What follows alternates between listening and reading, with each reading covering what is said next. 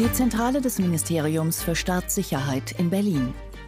Hier residiert Erich Mielke als Chef einer der erfolgreichsten Geheimdienste der Welt. Sein Auftrag, die DDR am Leben erhalten. Dafür soll die Stasi das eigene Volk kontrollieren und beeinflussen. Das bedeutet, Menschen zu bespitzeln und scheinbar feindlich negative Kräfte auszuschalten. Psychokrieg gegen alle, die das Regime für gefährlich hält. Wie genau ist die Firma vorgegangen? Hier kommen drei Geschichten von Menschen, die zu Opfern der Stasi wurden.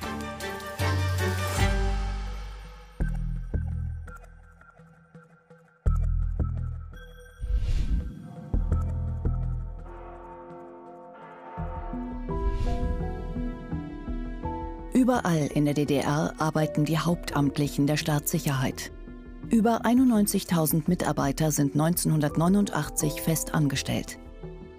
Ein enges Netz von rund 230 Dienststellen zieht sich über das Land. Dazu kommen fast 200.000 inoffizielle Mitarbeiter. Auch die Kirchen hat das Ministerium für Staatssicherheit im Visier. Die christliche Botschaft wird als Konkurrenz zur sozialistischen Ideologie gesehen. In den überwiegend protestantischen Gemeinden der DDR vermutet die Staatsführung Widerstand. Man fürchtet, die Kirche könne in Konfrontation zum sozialistischen Staat stehen und im politischen Untergrund aktiv sein. Geistliche werden hartnäckig observiert. Einer von ihnen ist Markus Meckel. Der Pastor arbeitet in Wipperow, in Mecklenburg-Vorpommern. Dass er später einmal ein hohes politisches Amt bekleiden wird, ahnt damals noch niemand. In den 1980er Jahren ist er Teil der Friedensbewegung in der evangelischen Kirche. Die Aktivisten beunruhigt das atomare Wettrüsten des Kalten Krieges. Und Meckel gibt im Westfernsehen Interviews. Dass Verständigung und Dialog das innergesellschaftliche Geschehen bestimmen, ist uns ein wichtiges Anliegen. Und dazu gehört in der Bundesrepublik, wie man merkt, aber eben auch bei uns und vielleicht sogar besonders bei uns Zivilcourage und Mut. Mehrere Stasi-Agenten werden auf den Pastor angesetzt. Diese Fotos von Markus Meckel schießen sie 1983 bei einem Treffen einer Friedensgruppe mit versteckter Kamera. Manchmal filmen und fotografieren Stasi-Agenten aber auch ganz offen, um ihre Zielpersonen zu verunsichern. Der Kampf gegen vermeintliche politische Gegner steht in den 1980er Jahren ganz oben auf der Agenda der Stasi. Es gibt dafür ein geheimes Konzept. Die Richtlinie 176. Eine Anleitung zur Zersetzung ein Plan, wie man feindliche Gruppen zersplittert, lähmt, desorganisiert und isoliert. Zersetzung ist eine Form des Psychoterrors, die darauf abzielte, das soziale Umfeld von Menschen zu zerstören, Unsicherheit in ihrem privaten Umfeld zu entwickeln, Enttäuschungen zu produzieren, letztlich mit dem Ziel, die Person psychisch so weit zu zerstören, dass sie als Gegner nicht mehr in Frage kam. Der Kampf gegen das eigene Volk. Kritische Bürger werden nicht einfach verhaftet, sondern heimlich diskreditiert und als Persönlichkeit geschädigt. Wie so etwas funktioniert, lernt man auf der Stasi-Hochschule in Golm-Eiche bei Potsdam. Sie taucht in keinem Hochschulverzeichnis der DDR auf. Mehr als 4200 hauptamtliche Mitarbeiter erwerben hier einen Abschluss in Jura obwohl sie sich überwiegend mit Spionagetätigkeiten beschäftigen. 376 promovieren sogar. Bei Markus Meckel beginnt die Zersetzung mit dem Einsatz von inoffiziellen Mitarbeitern, kurz IMs. Sie sollen den Pastor beobachten, Informationen sammeln. Auch ein befreundeter Pfarrer von Markus Meckel ist IM. Da der sich mit technischen Dingen gut auskannte, äh, habe ich den zum Beispiel mal gebeten, mein Pfarrhaus äh, zu untersuchen äh, mit so einem Stromstoß, damit äh, so kleine Mikrofone äh, damit kaputt gehen. Äh, hat er auch alles schön gemacht, aber später konnte ich das dann alles in den Akten nachlesen, weil er selber derjenige war, der mich bespitzt hat.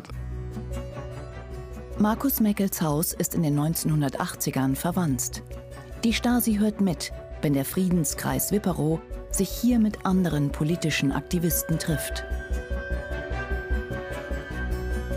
Für die Abhörmaßnahmen hat die Stasi ähm, über die Jahrzehnte immer wieder neue Möglichkeiten entwickelt, sogenannte Raumkontrollsender, Wanzen im umgänglichen Sprachgebrauch äh, zu entwickeln. Es wurde also ein sehr dünnes Loch äh, gebohrt in die Dielen oder in die äh, Wand und dort wird letztendlich diese Wanze hindurchgeführt. Und auf der anderen Seite der Wand kommt nur dieses millimetergroße Mikrofon zum Vorschein, das sich natürlich dann ideal verstecken lässt. Das Kabel ist dann mit einer Aufnahmeeinheit, also einem Tonbandgerät beispielsweise, oder einer einer Sendeeinheit verbunden. Zwischen ein bis vier Stunden hat das gedauert, so eine Wanze zu installieren. Als Markus Meckel auf Reisen ist, leitet die Stasi den nächsten Schritt der Zersetzung ein.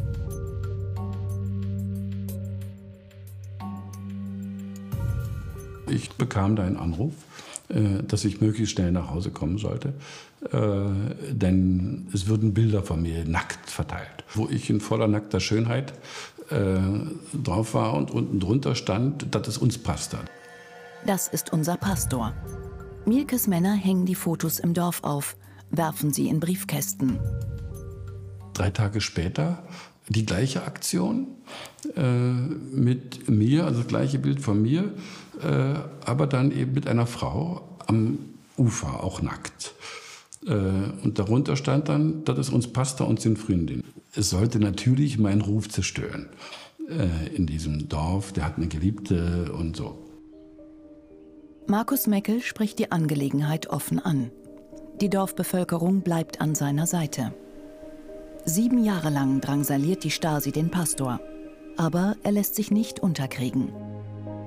Markus Meckel bleibt in der DDR-Opposition politisch aktiv und wird 1990 Außenminister der ersten frei gewählten Regierung der DDR. In den 80er Jahren nimmt der Protest der Bevölkerung zu, in beiden deutschen Staaten.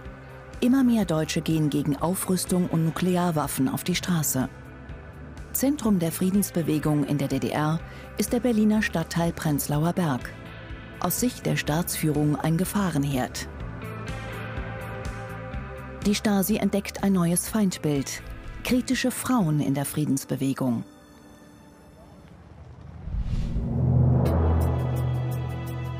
Auch Beate Haremski gerät ins Visier. Sie ist Mitglied in der Gruppe Frauen für den Frieden. Sie lehnen den Militärdienst für Frauen ab. Über das Vorgehen der Stasi machen sich die Aktivistinnen keine Illusionen. Wir sind davon ausgegangen, ja, es kann sein, es gibt Postkontrolle. Das Telefon wird abgehört. Es kann sein, dass die Wohnung verwandt ist. Repression, Benachteiligung, Beobachtung, ähm, ja, musste man einkalkulieren. Die Staatssicherheit hört die junge Frau tatsächlich zu Hause ab. Ein Stockwerk unter ihr richten Agenten eine sogenannte konspirative Wohnung ein. Konspirativ im Sinne von geheim oder verschwörerisch. So bezeichnet die Stasi viele ihrer Operationen. Ende der 80er Jahre nutzt sie fast 26.000 private Wohnungen in der DDR für konspirative Zwecke.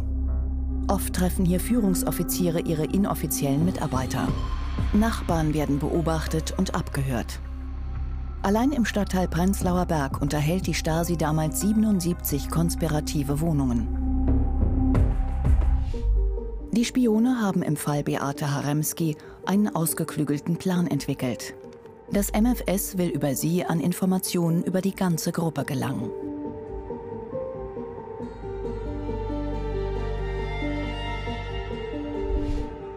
Dafür tritt Stasi-Mann Mario Wetzky auf den Plan. Deckname IM Martin. Er ist ein Kollege von Beate Haremski. Jetzt soll er ihr näher kommen.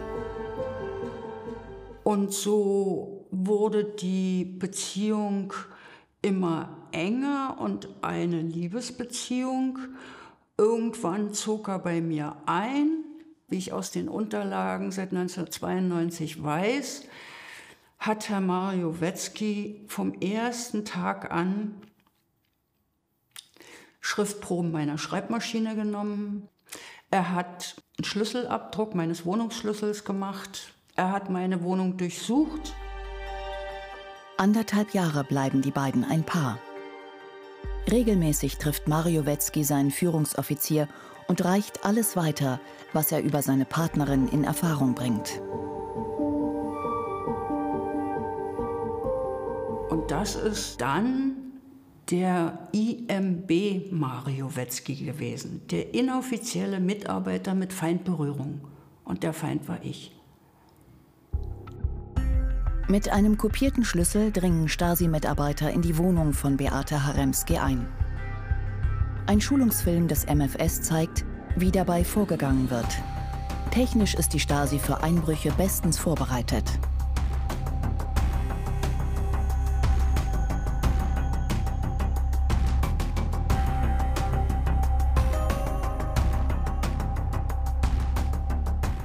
Dieser Dokumentationskoffer wurde bei konspirativen Wohnungsdurchsuchungen eingesetzt.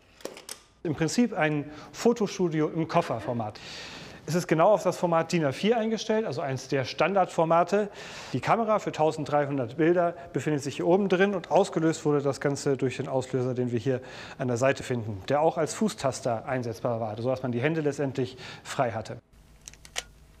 Wichtig war es, die Dokumente abzulichten, äh, die man fand, weil man in der Regel vor Ort nicht die Zeit hatte, alle Ordner ähm, in Ruhe durchzulesen. Man konnte sie dann letztendlich in der Zentrale in aller Ruhe auswerten.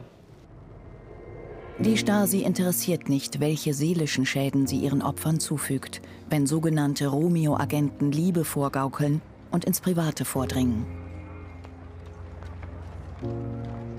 Wenn Sie in einer solchen gerade emotional besonderen Situationen sind, da geben sie doch alles preis. Das ist doch, das ist doch jemand plötzlich Teil ihres Lebens. Und der ist dann plötzlich weg, weil sich das alles als Lüge darstellt.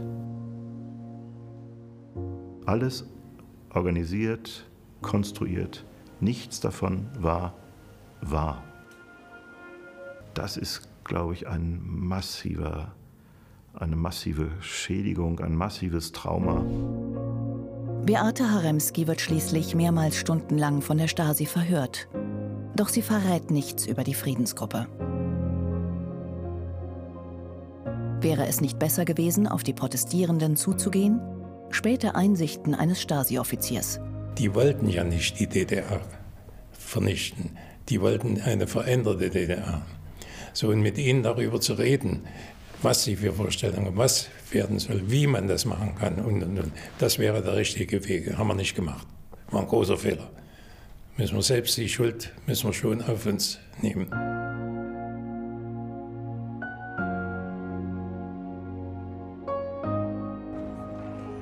Für ihre Ideen ist in der DDR kein Platz. Auch bei unserem dritten Fall geht es um eine geplante Romeo-Falle. Die Stasi will auch an Informationen aus Westdeutschland gelangen. Manche Orte eignen sich dafür besonders gut. Zum Beispiel das Nachtleben in Ostberlin. Hierher kommen auch Homosexuelle aus der Bundesrepublik. Internationale Diplomaten und hohe Offiziere sind darunter. Sie hoffen, hier unerkannt feiern zu können.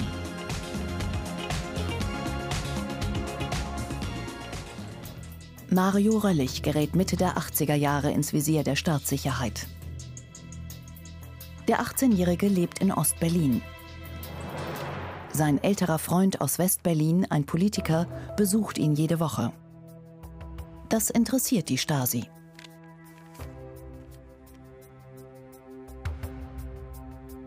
Mario Röllig wird einbestellt. Er soll IM, inoffizieller Mitarbeiter werden. Doch über sein Privatleben will der junge Mann nicht reden. Dann sagten die sehr laut und sehr bestimmt, was privat ist oder nicht, das überlassen Sie bitte schon mal uns. Ähm, es ist Ihre Pflicht als DDR-Bürger mit den staatlichen Organen zusammenzuarbeiten. Wir sind vom Ministerium für Staatssicherheit und wir möchten über Ihren Freund in Westberlin Informationen. Die Männer schüchtern Mario Röllig ein. Dennoch lehnt er jede Kooperation ab. Die Stasi zieht Konsequenzen. Röllig verliert seinen Job als Restaurantfachmann. Er muss stattdessen in einem Imbiss Teller waschen. Die Stasi setzt ihn weiter unter Druck und observiert ihn unverhohlen. Für mich war die Flucht der letzte Ausweg. Ich wollte nicht mehr in dem System leben, das für mich mein Leben bestimmt, wo, wie und mit wem ich zu leben habe. Und jeder Tag war verschenkt. Mario Röllig will über Ungarn in den Westen fliehen. Doch er wird an der ungarisch-jugoslawischen Grenze von einem Kopfgeldjäger erwischt. Mario Röllig wird nach Berlin-Hohenschönhausen gebracht. In diesem Stasi-Gefängnis sitzen vor allem politische Gefangene. Schikane ist hier an der Tagesordnung. Röllig steht in seiner Zelle unter ständiger Beobachtung, darf sich tagsüber nicht mal aufs Bett setzen. Es gab schon manchmal Momente, wo ich gedacht habe, sterben wäre jetzt besser, aber dass im Westen jemand auf mich wartet, das hat mich durchhalten lassen. Die Häftlinge sollen in Hohenschönhausen mürbe gemacht werden, mit seelischer Folterung wie Einzelhaft und Schlafentzug. Immer wieder muss Mario Röllig zum Verhör.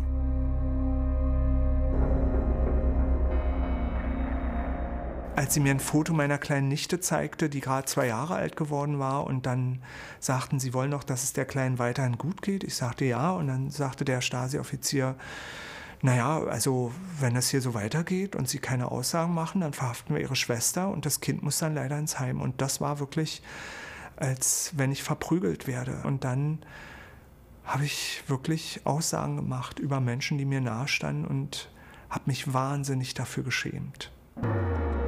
Die Stasi weiß genau, wie sie Gefangene zu Aussagen zwingt. Manche werden so zu Mittätern.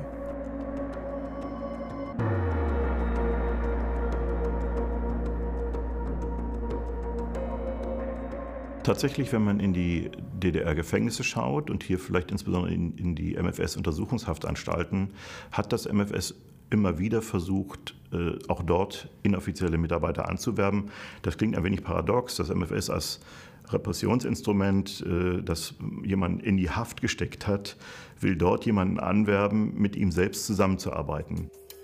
Die Staatssicherheit verfügt über 17 eigene Untersuchungshaftanstalten. Mehr als 200.000 Menschen werden hier aus politischen Gründen inhaftiert. Die Gefangenen werden nicht nur für angeblich politische Vergehen bestraft oder dienen der Stasi als Informationsquelle, sie sind auch Mittel zur Devisenbeschaffung. Denn die Bundesrepublik kauft seit Ende 1962 Häftlinge gegen D-Mark frei. So wie auch Mario Röllig. Nach drei Monaten Untersuchungshaft darf er das Gefängnis im September 1987 verlassen. Ostberlin allerdings erst im Jahr danach. Die Freude über die Freiheit ist groß. Doch in Sachen Liebe wird er enttäuscht. Sein Freund führt ein Doppelleben, wohnt mit Frau und Kind zusammen. Ein Stasi-Mitarbeiter hat Mario Röllig eine deutliche Warnung mit auf den Weg gegeben. Also hören Sie zu, wenn Sie über das, was Sie hier erlebt haben, irgendwo öffentlich im Westen reden, denken Sie dran, wir finden Sie überall. Ein Autounfall kann auch in Stuttgart, in München und Westberlin passieren. Die Stasi, 1950 gegründet, entwickelt sich zu einem Überwachungsapparat, der in alle Lebensbereiche der DDR-Bürger eingreift. Kein anderes Volk in Europa wird damals so kontrolliert und überwacht. Hunderttausende Menschen werden in Operationen bespitzelt und bedroht, um das Regime zu erhalten. Doch der Psychoterror kann den Untergang der DDR nicht aufhalten.